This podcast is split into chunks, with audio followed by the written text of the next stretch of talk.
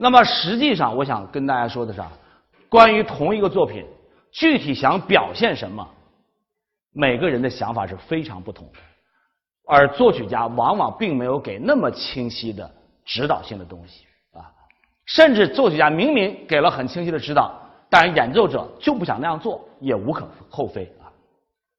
所以说，我的家在东北松花江上这个曲子，你可以是我的家在东北松花江上。也可以是我的家在东北松花江上，OK，你们更喜欢哪个呀？啊，喜欢第二个，为什么呢？社会大背景决定的啊，这个是一个很有意思的一个审美现象。其实，在没有更多的规定性的信息的时候，人对同一个作品的表现是很难说公婆谁有理的，对吧？但是，如果你要是有一个大的限定，而且你认为这个限定是不可突破的话，那么你最好还是尊重它。OK，因为这个歌整体来讲是表现远离和思念的。你们知道为什么我特别佩服张汉辉这首作品吗？这往往是职业作曲家写不出来的，一定是一个非常非常有音乐直觉的人才能写出来。因为一个职业作曲家要想写远离思念的，他非常下意识的纯技术层面上，他要选择小调，对不对？但是张汉辉不是这样的，哆咪嗦哆，你们试试拿小号吹，哆咪嗦哆哆嗦拉嗦拉嗦哆来咪啦哆嗦咪，特别有力量。所以我觉得张汉辉真的是天才，他能够更复杂的考虑到。声音的复杂性，所以你们知道吗？我希望你们能够用联觉来重新审视我们很多作曲规律。我想问大家一个问题：你们觉得大三度和小三度哪个亮哪个暗？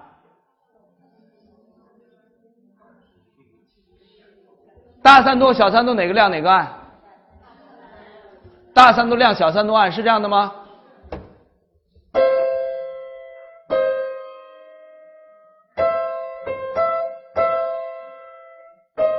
哪个亮哪个暗？大三亮小三暗，对不对？再听一遍。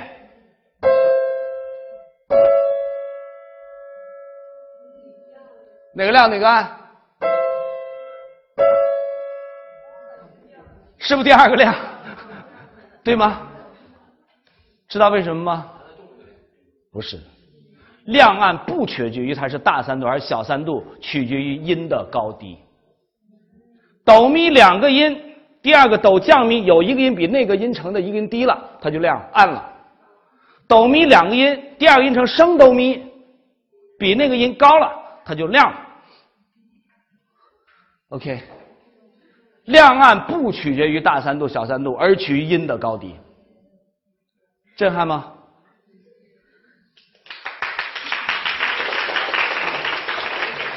所以我们不说大调是明朗的，小调是阴郁的，对吗？听说这种说法吧？现在大家知道不一定。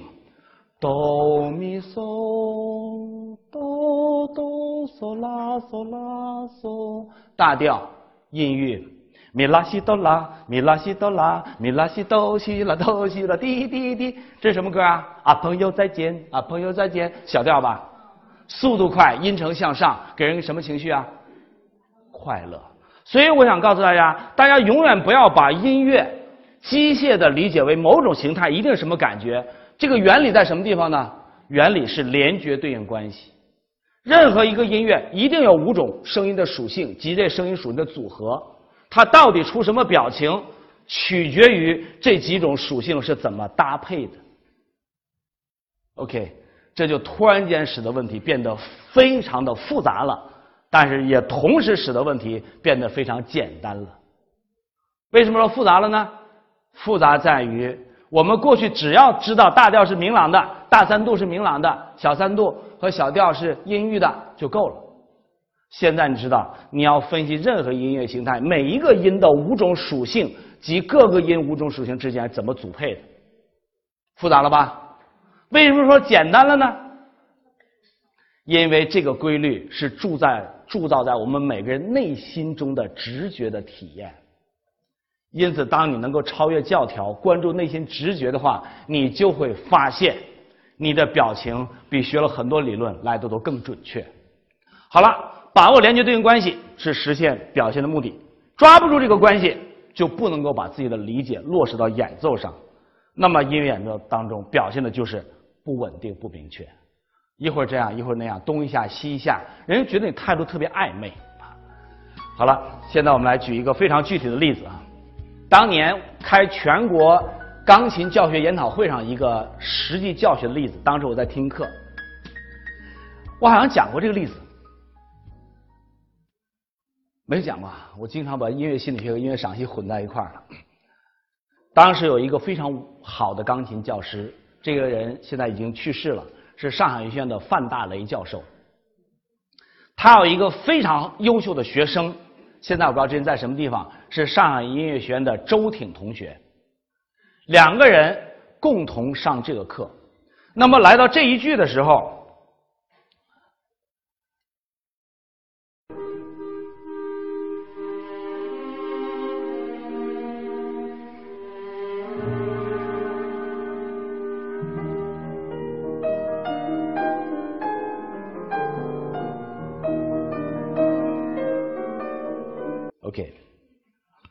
范大雷老师提出的表现目的是，这个旋律是给人感觉非常压抑的，压抑的。周挺同学一遍奏不对，两遍奏不对，奏几次都不对。范大雷老师一示范，所有的人都觉得很对。那么周挺突然间又说：“哎哎，对对对，就是他，再来一遍，又不对了。”你们知道为什么教学效率这么低吗？那么优秀的学生，居然这一句当时磨了二十分钟没有过去，很多听课的与会者都有点不耐烦了啊。那么大家没有从心理学的角度上来分析什么是压抑，压抑和音乐的形态的对应关系在哪里？我现在想问大家，你们是不是经常说郁闷、压抑，老说这话，对不对？现在我想问大家，什么是压抑？压抑是人的期待不能充分实现时的感受，准确吗？你想吃包子，上来的是什么呀？馒头，很压抑。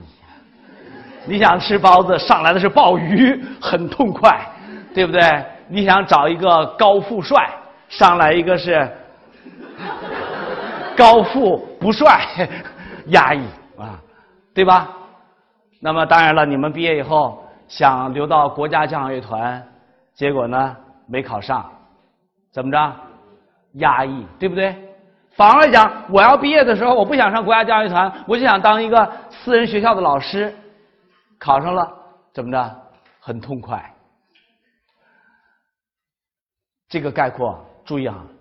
期待不能充分实现时的感受。现在，请大家注意，滴当当带滴答，看到了吗？连续的上行到降拉，是不是？请大家注意哈，在我们过去学的节奏当中，切分音那个音往往是什么音呢？强音，对不对？请大家仔细分析这个音乐形态：滴当当带滴答。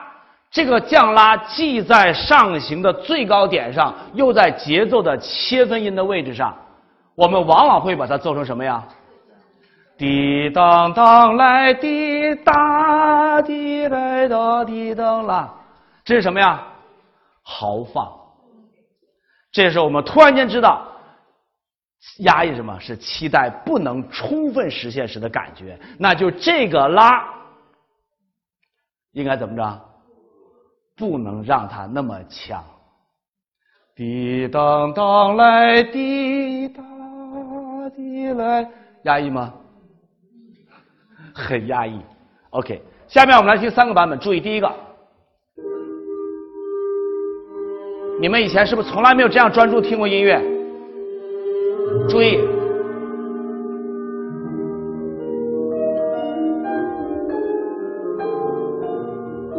压抑吗？不压抑。第二个版本，注意，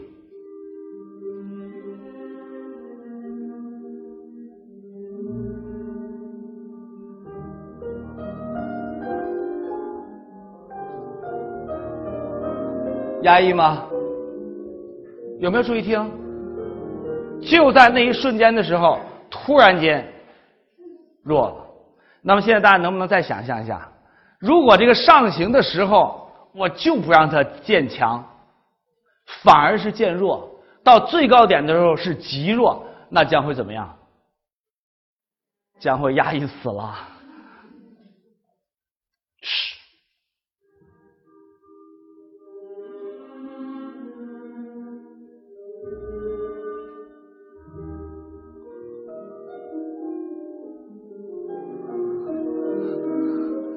压抑吗？太压抑了，是不是？OK，大家是不是已经开始觉得联觉理论有多重要了？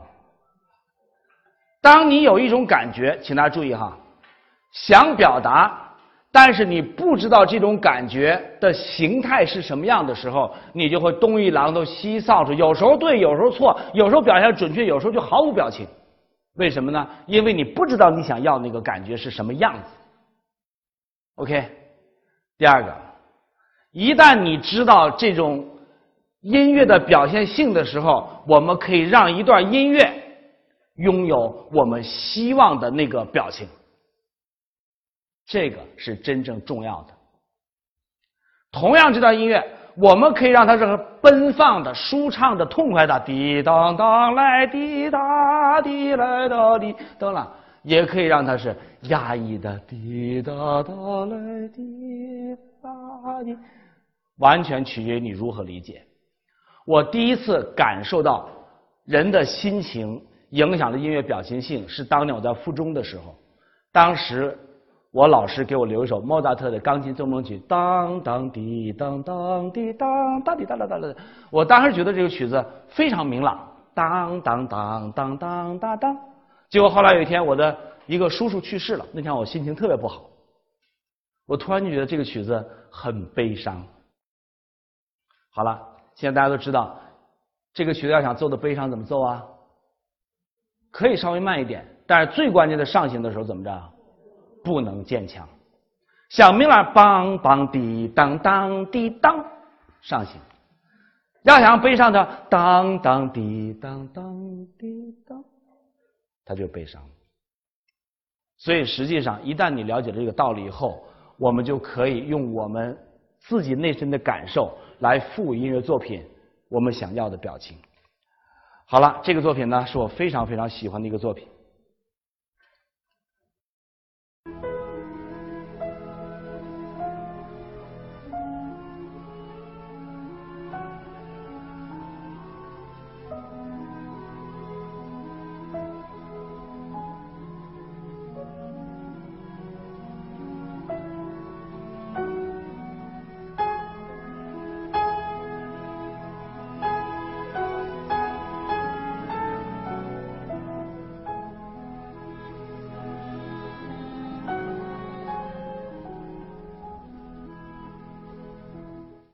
第二个版本。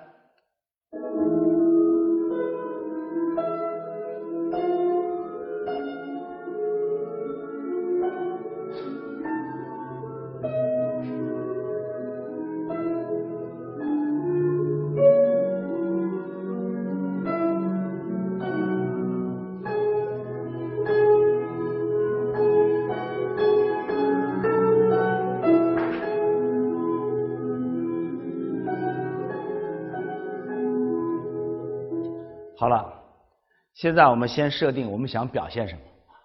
现在我把这个曲子呢设定为迷茫、徘徊、伤感的情绪。大家有没有觉得着咚当滴答，一步一步的，非常迷茫的徘徊，所以哒啦，好像上去滴咚滴啦。咚来滴滴，由于滴来滴滴答来咚滴，滴来滴滴答啦滴答，是吧？好了，当我们觉得这个曲子这个作品的时候，这样的情绪表现的时候，现在请大家看啊，注意拉赫曼诺夫的如果这是这版本我没有太较过真儿哈，这个连线的画法，注意，滴当哒哒哒一，一哒一哒，注意分句的处理，因为我们所有人都知道强拍音应该怎么着，应该重，对吧？我们来看看第一个版本。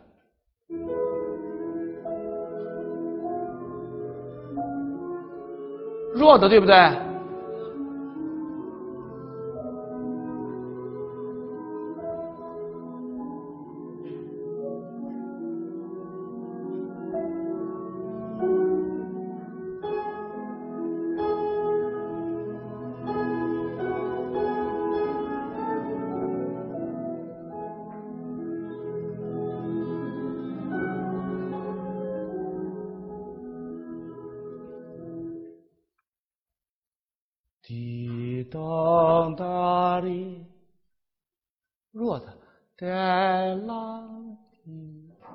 咚滴啦，发现了吗？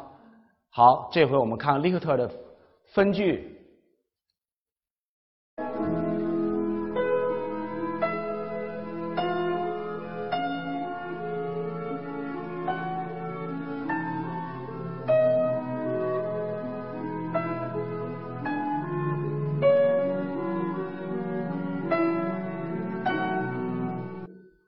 出现什么现象？这个下行哒滴，这是一个非常非常悲伤的一个大幅度的下行，对吧？一个叹息是哒滴，但是由于它的强盘是哒滴哒啦带等一哒，那么你低音是强，连续强调了上行滴哒啦滴哒啦。这和哒啦滴咚滴哒哒哩哒表情上有天壤之别了，想明白了吗？注意，第一开始按照原来这个分句，这个音变成强拍，于是整个乐队形成上下的趋向上的趋势，强音向上。但是如果要分句是这样分的话。则使得这个强胚变成了哒滴一个大下行，滴答滴咚滴啦。注意两个版本的微妙差别。注意，先听听开始的演奏，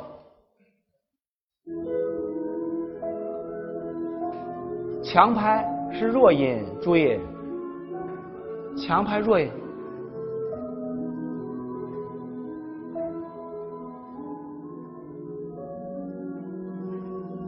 感觉到这分句了吗？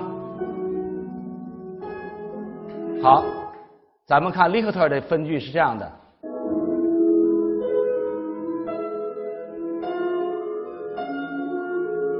没有了大底大下行。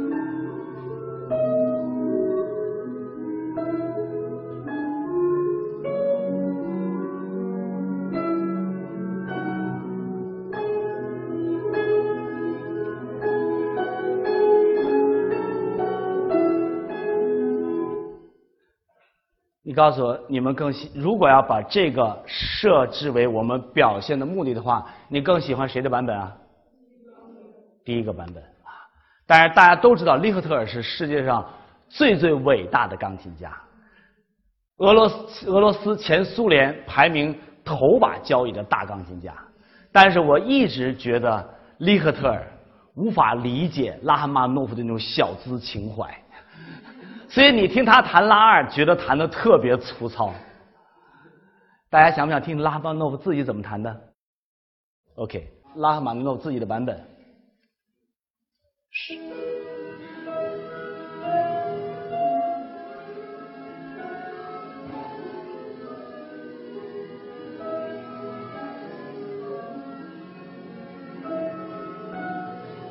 怎么弹的？和开晨的分句是一样的。这个时候，大家是不是就突然间产生想讨论另外一个问题的一个想法，我们要不要忠实于乐谱上的标志？OK，因为我们所有的老师要求你必须严格遵照乐谱去做。但是大家发现了吗？这个乐谱的分句和拉赫玛诺夫的分句是反的。开琛没有遵从乐谱，是这样的一种分句方法。利赫特尔尊重乐谱，是这样的一种分句方法。那么，也许你会犯这样的，也许是错误，我想也许是习惯。第一个，利赫特尔是世界上最伟大的钢琴家，他的地位和权威不容置疑，对吧？第二个，谱子都是这样写的，你还想怎么做？这时候突然间有一个人，注意哦，不管三七二十一，把自己的全部的身心投到音乐当中去，去体验音乐当中最内在的那种表情性。于是这人说：“我喜欢开诚的演奏。” OK，一直周老师觉得这个理解是不是错了？但是我突然间拿到了拉马诺夫自己演奏的时候，我欣喜若狂。为什么欣喜若狂呢？因为我知道一个更重要的道理：你自己对音乐是如何理解的，这更重要。OK，拉赫玛尼诺夫支持了让一个演奏者对音乐作品有自己理解的这样一种想法。